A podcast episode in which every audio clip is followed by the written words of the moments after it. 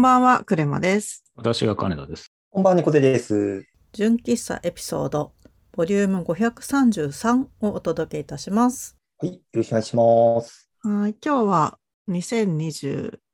年4月24日。はい、えー、撮ってその日の夜に公開という回になっています。なんかちょいちょい私と金田さんと猫背さんの公開日が何気に入れ替わってるんですけど、今日も入れ替わってお届けしております。で、今日私2ネタあるんで、10分弱ぐらいで2ネタ喋ろうかなと思ってます。で、最初のネタなんですけど、ゴールデンウィークは一人でブートキャンプしようと思ってるよっていう話をさせていただきます。で、まず前提として、今年ゴールデンウィークの日の並びが結構良くって、5月2日と6日を有給取ると10日10連休できるんですよね。うんう。うんん。お二人はどんな予定ですか？僕はまだ決まってないですね。うんうんうん何。も。あ、そうなんだ。そうなんですよ。ゴールデンウィークで、こう、ね、観光地とか人混みそうだからって言って、ついこの前、あの、箱根の方に奥さんと一緒に旅行に行ったりしたんですけど、結構前倒しで、こう観光地行ったりご飯食べに行ったりしたんで、逆にゴールデンウィークは何も決まってないっていう状態。うんうん。もう、まあ、ひちょっとのんびりしようか、みたいなことは言ってますね。うん。うん10連休にはなる？あの、多分なります。うんうんうんうんうんうん。了解です。金田さんはどうですか？予定はとりあえず取りだめてる科捜研の女を全部消化するって すごい予定だ。なんかね、第ね、2回ぐらいから、まあ一応撮ってはいるんですけど、見れてなくて、うんうん。うん。で、うかうかしてる間にもう、あの、警視庁捜査一課長がもう始まってしまっているので、うんうん。あ、なるほど。ええ あのそっち消化しない。と。可及的えうん。え、なるはやで見ないと、なんかあの、追いつけなくなって。確かにね。うん。ので、ちょっとそれをマストで消化したいっていうのが、うんうんうんゴールデンウィークのタスクとしてはあります。うん。なるほど、なるほど。いや、なんか私も二人とすごい近い発想で、あの、と10連休はできるんですけど、まあコロナの問題とかもあるから、なんか観光地はとか行くっていう気分でもないっていうのがまずあるのと、あと、やっぱりこうゴールデンウィークじゃないとできない、こう日頃のできてないことっていうのをちゃんとやろうかなって思って、で、なんか一人ブートキャンプしようって思ってるんですね。で、なんか日頃仕事があるから言い訳でやってないことっていうのがいくつかあって、あの、まずダイエットするための運動を全然してないっていうのと、あと英語をやるやる詐欺で結局全然できてないっていうのと、あとは作品作る作る詐欺でなんか絵を描くのとかブレンダーの練習をするのが滞っている。あと、まあ仕事にほとんど関係あるんですけど、なんか UX リサーチとか、あと、なんかガイドライン系とかちゃんと読めてないなみたいなのがすごいいつも気になってて、全部もう一回読みたいなっていうのとか、なんかいくつかあるんですよ。できてないこと。あ、あともう一個あった。あの、DJ を最近ちゃんとやろうと思って、なんか、各アーティストのルーツとかをちゃんとうん学んだ上で、その人と影響を与え合った別のアーティストを探すみたいなのをやろうと思っていて、なんかうん、それ結局、あの、学生の時の数学とか 理科とか英語とか音楽とかと似てるなって思ったんですね。やんなくちゃいけないことの。分類が。なので、10日間、まあ、2日出かけちゃうんで8日間なんですけど、あの、90分1コマで、あの、スケジュールを組んで、自分学校みたいのをできないんだろうかって今思っていて。短期集中講座みたいな、そうそうそう夏。季講習みたいな感じですよね。そうそう。一人春季講習なんですけど、うん。で、もう一つ今の課題が、私は睡眠サイクルがすごい狂っちゃってて、あの、夜寝るとき寝つけなくて朝起きれないっていう、すごい苦しい状態になってて、寝るのが4時ぐらいになっちゃうんですよ。ええで、起きるのがうん10時とかで、まあ仕事は決まった時間じゃないから、一番10時半から始めて、で、なんだかんだで遅くなっていつも仕事が終わるのが12時とかになっちゃうんですけど、なんか間に家事とか挟むからなんですけどね。うん。で、そのスケジュールを前倒しにしたいなって思っていて、うん。そういう睡眠スケジュールを直せるのとかって、なんか長い休みの時じゃないとできないのかなってちょっと思っていて。うんまあ、確かに。うん。なんかいつもいつも睡眠不足って感じてるのが良くないなって思って、うんうん。最初の1日2日死ぬほど寝ようって思ってるんですよね。うんうん。そっから始めて、今の90分1コマの授業を、授業、うん、あの自分で自分に課題を出してやるっていうのをやろうかなと思っていて。うんうん。で、今日がその前の週なので、今日時間割を作ろうって思ってるんですけど。で、なんか、その準備もしようと思ってて、英語を入れてるんですけど、うん。え英語何をやるかっていうのを考えて、なんかあの、オンライン英会話あるじゃないですか。はいはい。あれをやろうかなって一瞬思ったんですけど、私、オンライン英会話って、あの、先生が次々変わるのがすごい苦手だなっていうことに気づいて、うん。あの、やったことあります？すごい安くできる。ね、あのーうんあれですよ、DMM 英会話とか、ねうん最近多いですよね。そでもあれ、先生固定じゃない、まあでも好きな時間で受けるとかになると、まあそうなりますかね。う。まあ、あの、好きな先生を取れれば多分、ね、うん自分で固定にしていくこともできるかもしれないんですけど、その時間とかの都合でやっていくと、あんまり100%同じ先生にはならないなって思っていて、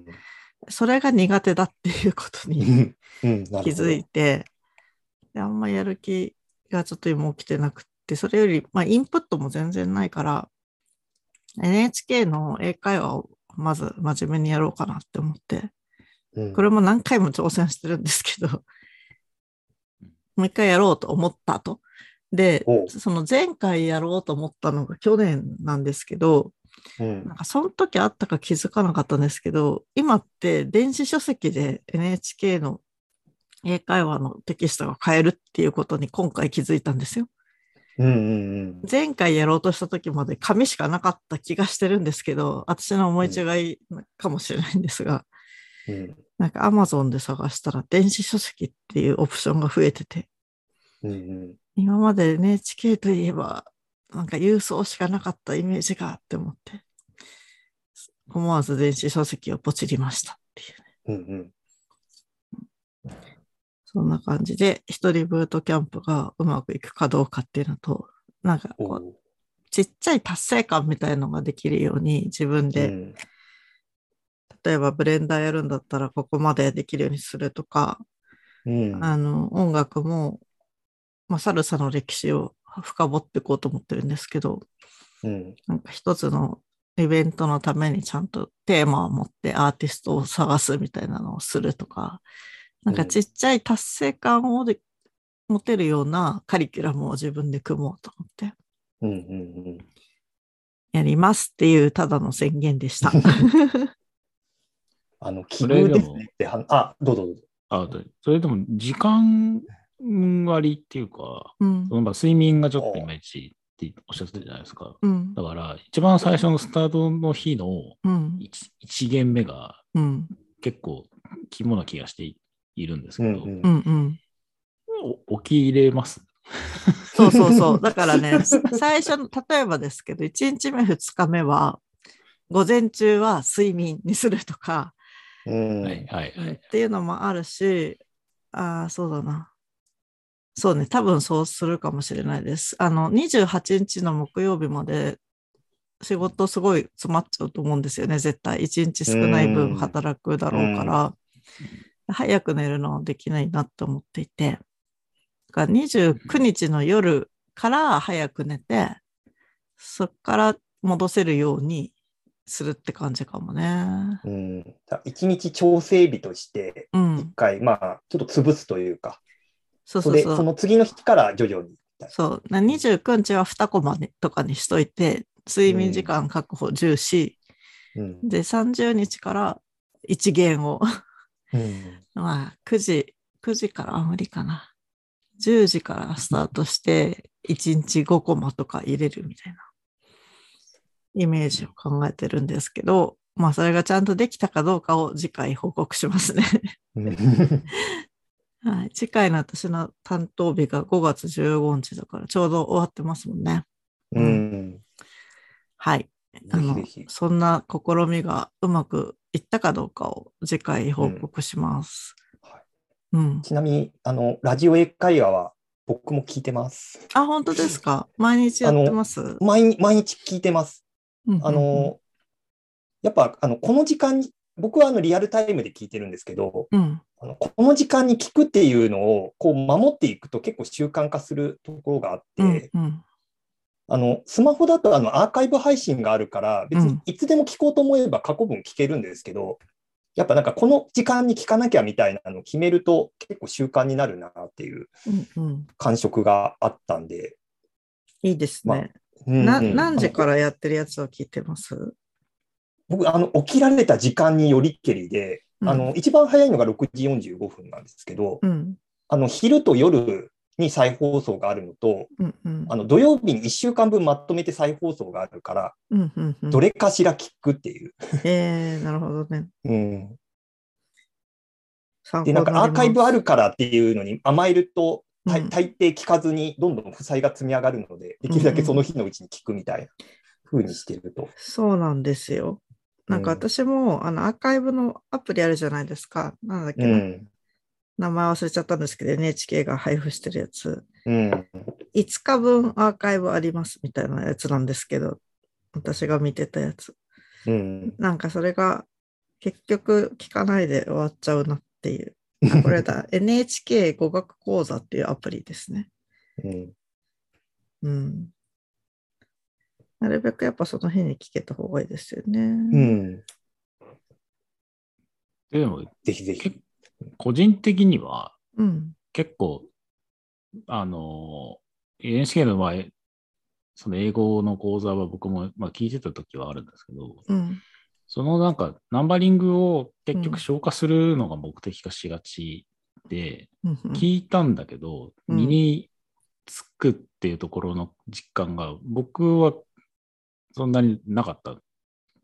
うんうん。ですよね。でまあ、あの否定するとかそういう話じゃなくて、なんか、うん。結局語学は結構ね、そう読む、聞く、書く、えー、喋るかっていうのを、その繰り返しで身につけていく方が割と早かったような気がするので、うん。でかつなんかその熟語的なとか、あと戦略的なものとかも、なんかある種、ま、丸覚えみたいな感じにして、うん。それを、えー、と自分の口で喋った時に脳に定着するみたいな感覚が個人的には強かったような気がするんですよ。うんなので結構なんかそのシチュエーションみたいなものをあの自分のそのまあ環境的な部分で身を置くうん。っていう方にある程度のアクセル踏んだ方がもしかしたら身につくスピード感は速くなるのではっていう気はうんする。まあ、それのが単純にそのオンラインのその英会話教室みたいなところが、まあ、それに当たると思うんですけど、うなんかその辺のサイクルをうまく見つけられると良いのかなっていう気はうん思います、そうなんですよね。いや、なんか、その話をあと2分だけじゃ深掘っちゃうと、なんか前職、転職したんですけど、前職は、あの、海外の方が結構多くて、英語喋る機会が結構あって、なんで自分で勉強して喋るのは会社行ったらとか、なんかオンラインランチの時とかにあったんですけど、あの、今の仕事が98%日本人の会社なので、あの、全然喋る機会がなくなっちゃって、っていうのがまあ一番大きいんですよね。それなんかインプットが、英語のその、例えばボキャブラリーをインプットする機会とかも一時的に止めてたんですよね。その仕事になれるっていうことを優先していて。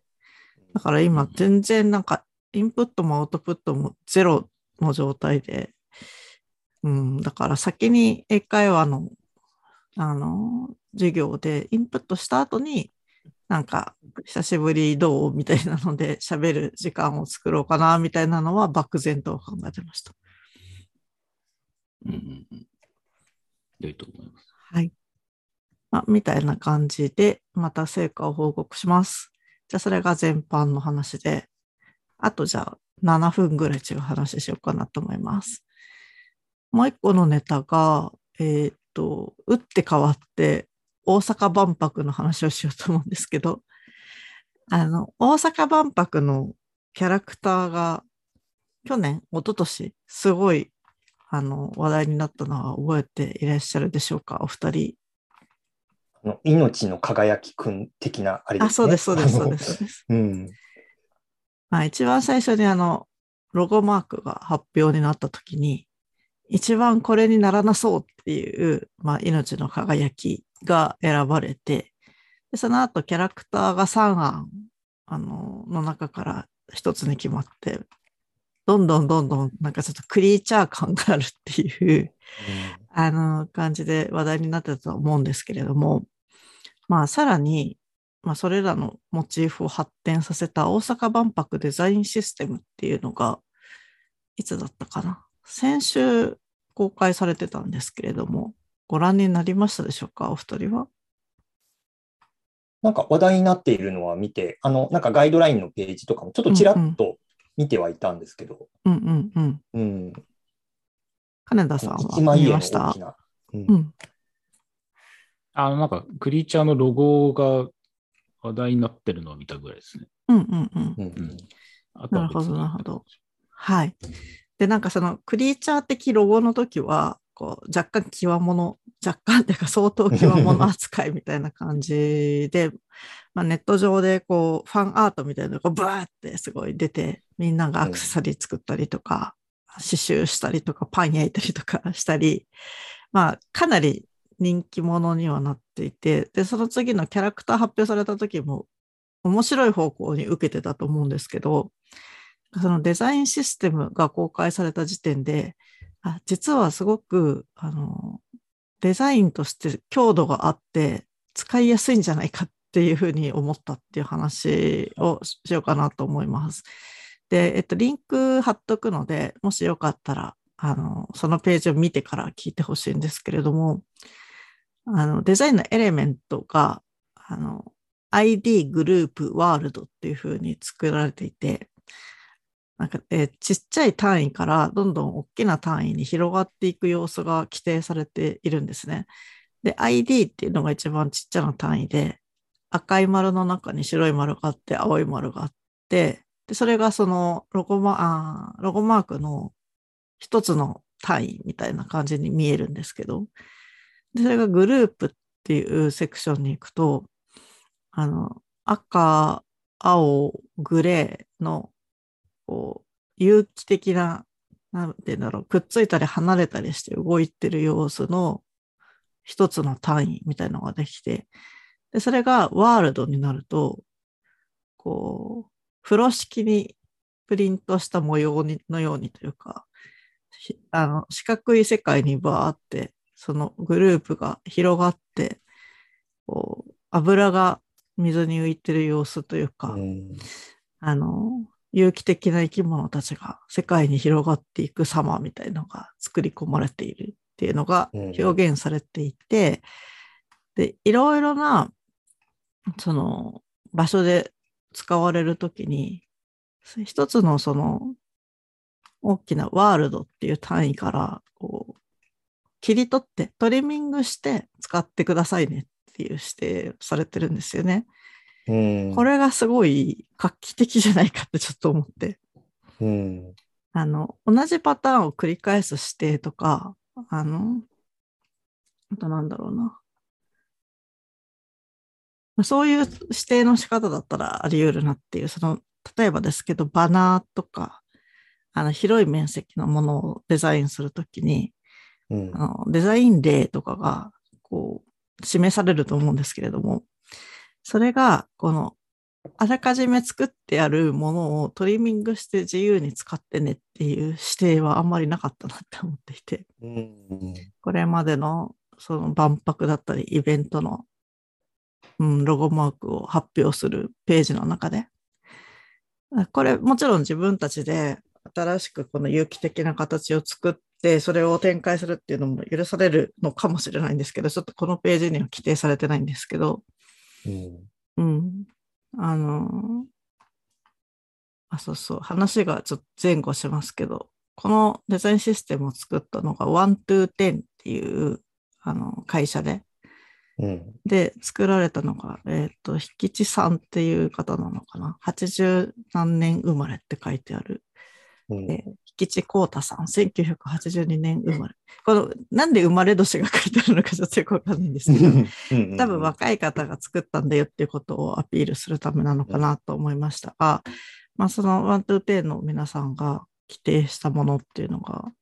今までにないやり方でやってるのかなって私は思ったっていうのと、うん。もう一つ、空張りが4種類あって、空張り一個一個に名前がついてるっていうのも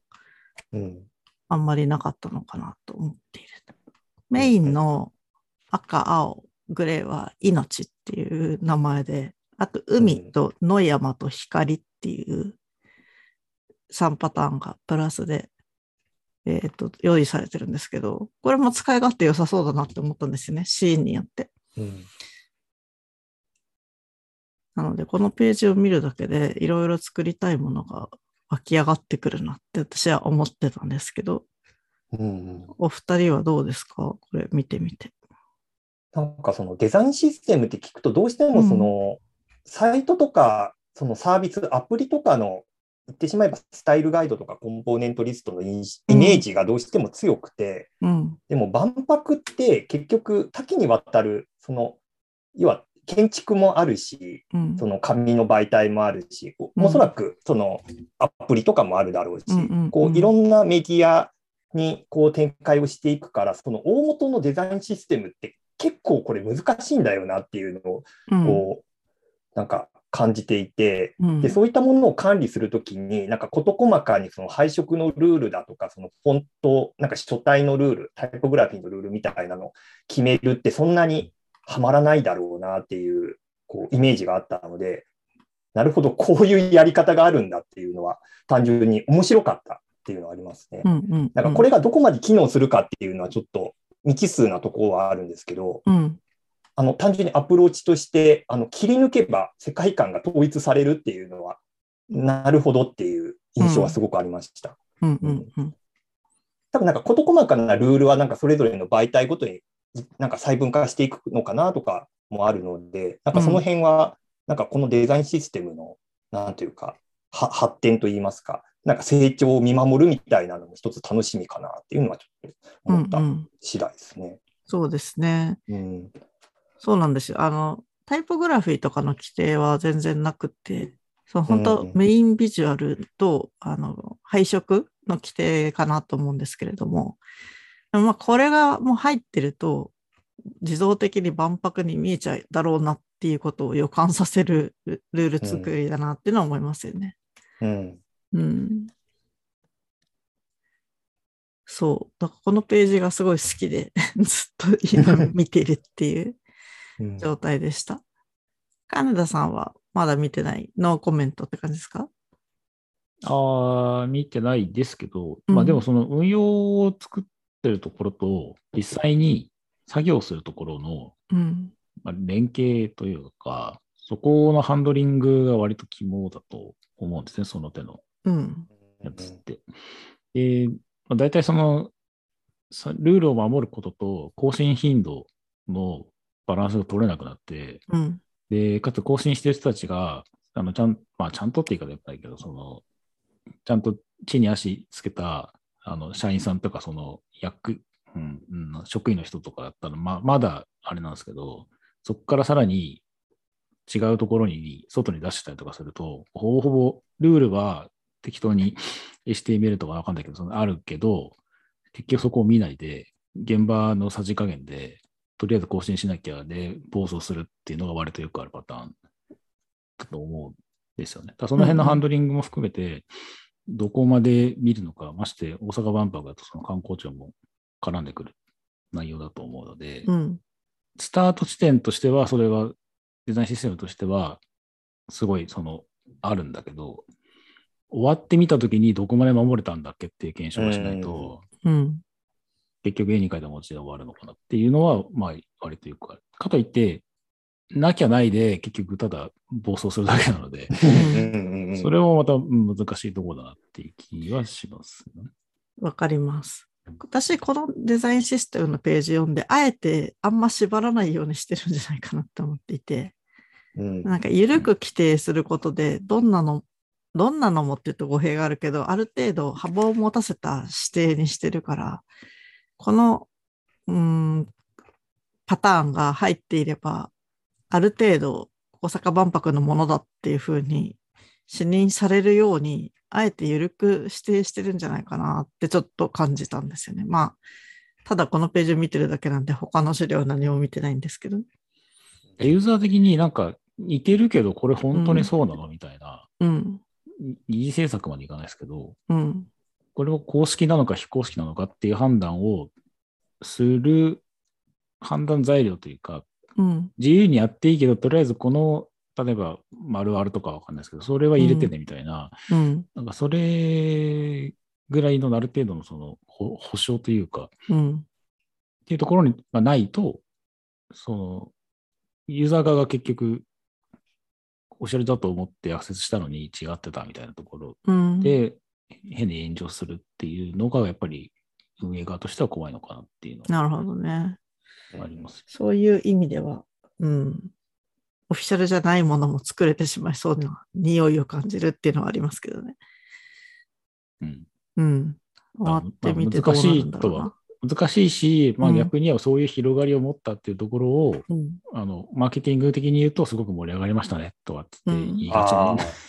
ー そうそう。あえてその非公式なものも巻き込んじゃうパワーっていうか、うんすごくなんか有機的に広がるようにあえて作ってあるっていうか気持ちを感じて、うんうん。そそこが新しいなとは思いました。まあうん確かにでも、金田さんが言うような弊害も生まれるかもしれないですね。うんどうなるか見守りたいと思います。はい。はい。ということで今日のネタは以上でございます。はい。はい。それでは皆さんこの辺で失礼します。おやすみなさい。おやすみなさい。おやすみなさい。